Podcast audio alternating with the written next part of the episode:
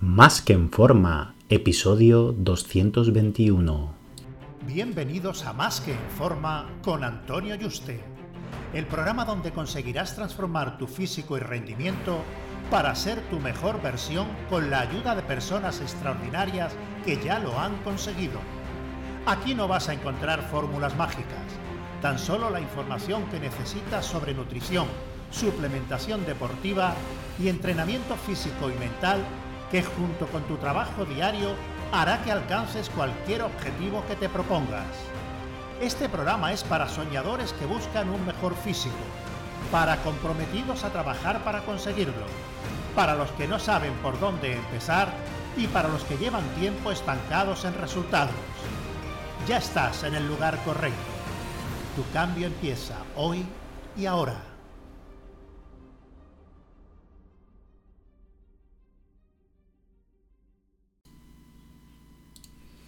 Muy buenas y bienvenido a un nuevo programa.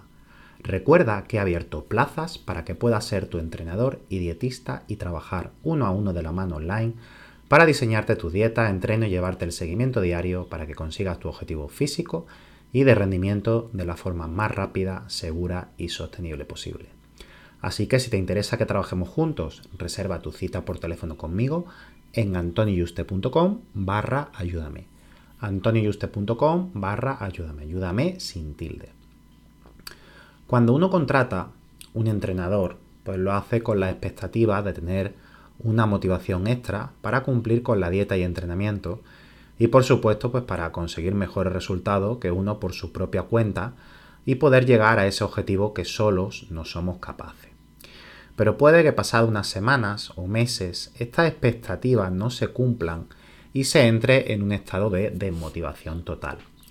Si te ocurre esto, hay que valorar y ver qué puede hacer tu entrenador por ti, si puede hacer algo, si es el profesional que puede ayudarte a conseguirlo, si por el contrario otro mejor que se adapte más a ti podría hacerlo, o si simplemente no tiene nada que ver con el profesional y es algo que depende de ti únicamente.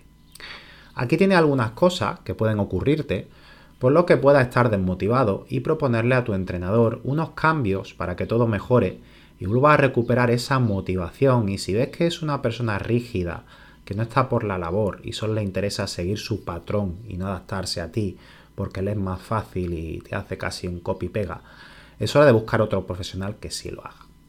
Bueno, lo primero es si te aburres con los entrenamientos. Cuando hablamos de mejora de masa muscular, vienen siempre inducidos en los niveles principiantes e intermedios, donde está la mayoría de, todos vosotros, por unas mejoras de fuerza, que si la dieta acompaña, se traducirá en una ganancia de masa muscular.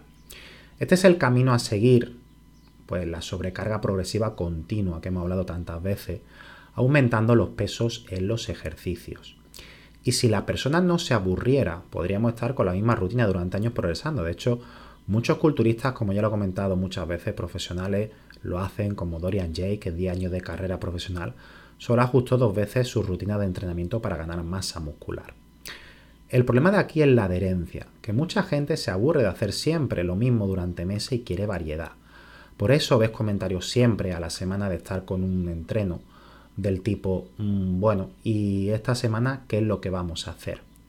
Cuando mandas la nueva rutina, cuando solo ha hecho una semana de entreno y ni siquiera ha empezado a ejecutar bien los ejercicios.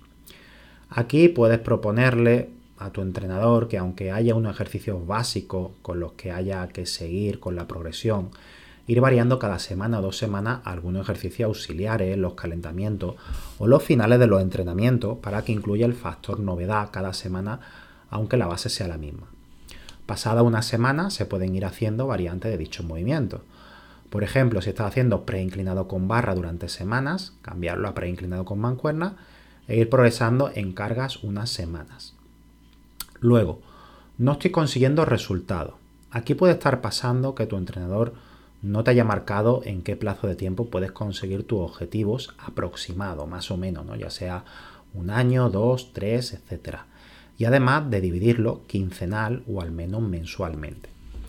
Si no se tiene esta guía, uno puede tener la sensación de no estar progresando porque no tiene la percepción de qué debería haber conseguido hasta la fecha, si está bien o mal o que el entrenador, además de no medir esto, Simplemente lleves semanas o meses con él y te diga que vais bien y que sigas con la rutina de entreno y dieta actual. Lo cual es normal que cause desmotivación cuando no se sabe en qué parte del camino estás y si ha sido muy rápido o muy lento. Como solución, dile a tu entrenador los objetivos que quieres conseguir, en qué plazo de tiempo se suelen conseguir, que te lo diga, y que quincenalmente cuáles son los objetivos que tenéis que conseguir y que deseáis que se midan.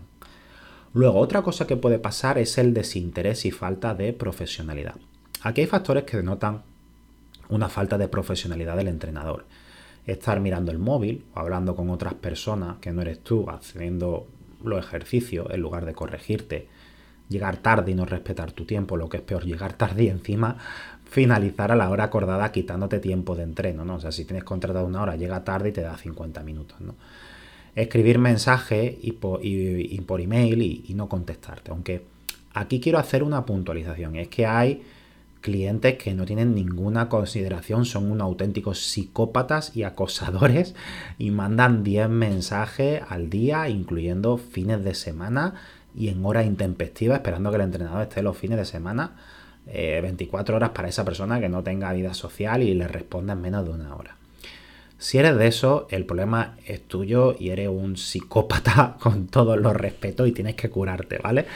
Debes tener más respeto y consideración por tu entrenador y pensar que él, aunque le estés pagando, tiene derecho a tener vida también y no puedes exigirle que te responda a fines de semana en menos de una hora o que incluso le escriba un fin de semana, ¿vale? Deja a esa persona pues que se relaje un poco, ¿vale? Y que también disfrute. Y seguro que no es tan importante que no pueda esperar. También hay muchos que se creen que por contratar eh, un profesional del fin y de la salud para que le diseñe una dieta y entreno, eso le da derecho a tenerlo de profesor y es, tenga esa persona la obligación, porque tú así lo consideres, de tener que enseñarte sobre fisiología y preguntan constantemente algo que has leído por internet. Oye, mira, mírate este artículo que he leído el otro día, ¿qué opinas? Explícamelo. O mi amigo está haciendo esto, ¿qué te parece? Y está haciendo esto, ¿esto qué significa? ¿Esto qué es? Y, bueno, y que esté ahí esa persona machacada, tener que eh, estar contándote y formándote media hora, una hora todos los días responderte cualquier pregunta que tú veas que se te ocurra por ahí, que hace tu amigo, que hace fulanito de tal artículo que has leído, etcétera, ¿vale? Tienes que saber que eso no es lo que estás pagando y tu entrenador no está obligado a ello. Así que si quieres formación, págala y sé respetuoso y haz alguna, si quieres, que otra con prudencia y no lo machaque a preguntas todos los días para que te dé un curso de formación por la cara. No es lo que estás pagando y no es tu derecho y tienes que cambiar el chip. Preguntas puntuales, en principio ninguno solemos tener ningún problema en respondértelo, pero tómatelo como un favor que te hace y no una obligación. Así que respeto y sé comedido en no vayas a hacerlo con ello con 800.000 preguntas todos los días y, que quieras ese curso de formación gratis de todo lo que tú veas por internet y se te ocurra y tal. Oye, he visto este suplemento, ¿qué tal? Explícame esto para qué sirve, etcétera. O mm, mira mi amigo qué dieta está haciendo, mira esto, analízamela, dime por qué está bien, dime por qué está mal. No, perdona. Eso no es lo que estás pagando, ¿vale? Y, lo que no puede hacer es eh, tu entrenador, pues tiene una tarifa de precios para darte a ti un asesoramiento con unos tiempos y lo que no puede hacer es eh, que te dé una formación de, de 10 horas en semana por la cara sin cobrártela porque a ti te apetece aprender y eres tan jeta que, que, bueno, quieres que te lo dé gratis, ¿vale? Así que bueno, hay que tener ante todo respeto, consideración y saber lo que se ha contratado, ¿vale? Luego, el hablar mal de otros clientes es algo muy feo que no debe ocurrir nunca y normalmente te vas a sentir incómodo cuando lo haga porque te va a preguntar, bueno, si va diciendo esto, me lo dice a mí de otros clientes, que irá diciendo de mí a los otros. ¿no? Todas estas cosas como forman parte de la personalidad del entrenador. Esto es difícil de cambiar inmediatamente, decirle, oye, necesito esto y esto, y que esa persona lo haga. ¿no? Así que en este caso yo te aconsejo que cambies de profesional. Y luego, por último, que no haya feeling. La mayoría de las veces, aparte que el entrenador sea un crack y dietista y te ayude con tu objetivo y sea súper profesional, uno necesita también un poco la parte humana que te haga sentir cómodo, que se interese por tu vida, tus problemas, te felicite en, en fechas importantes, tenga algún detalle contigo de tus gustos personales. Eh, esto siempre es un detalle y gusta, ¿no? Que sientas pues que no eres un número más. Eso sí, tampoco es bueno para ti caer en el otro extremo y que tenga que convertirse en tu psicólogo. Y esto es un error que cometen muchos clientes y entrenadores, porque el cliente lo hace y el entrenador lo permite, que se pasan toda la sesión hablando de sus problemas, consejos y demás, y la sesión pasa a ser algo secundario. El entrenador en el calentamiento sí podéis hablar de ciertas cosas personales, intereses o en la vuelta a la calma en la fase de estiramiento al final, pero en la sesión ambos tenéis que estar concentrados en sacar el máximo partido y el que el cliente al final tenga una dependencia emocional del entrenador, aunque no consiga ningún resultado, no es bueno para ninguno de los dos. Así que bueno, espero que estos consejos te ayuden a eh, determinar qué puede estar fallando, si esa persona, ese profesional, eh, dándole unas indicaciones, mm, puede ayudarte a tener esa motivación que no has tenido por esa circunstancia, o si por el contrario, pues tienes que buscar otro profesional en su lugar. Un fuerte abrazo y te espero la próxima semana.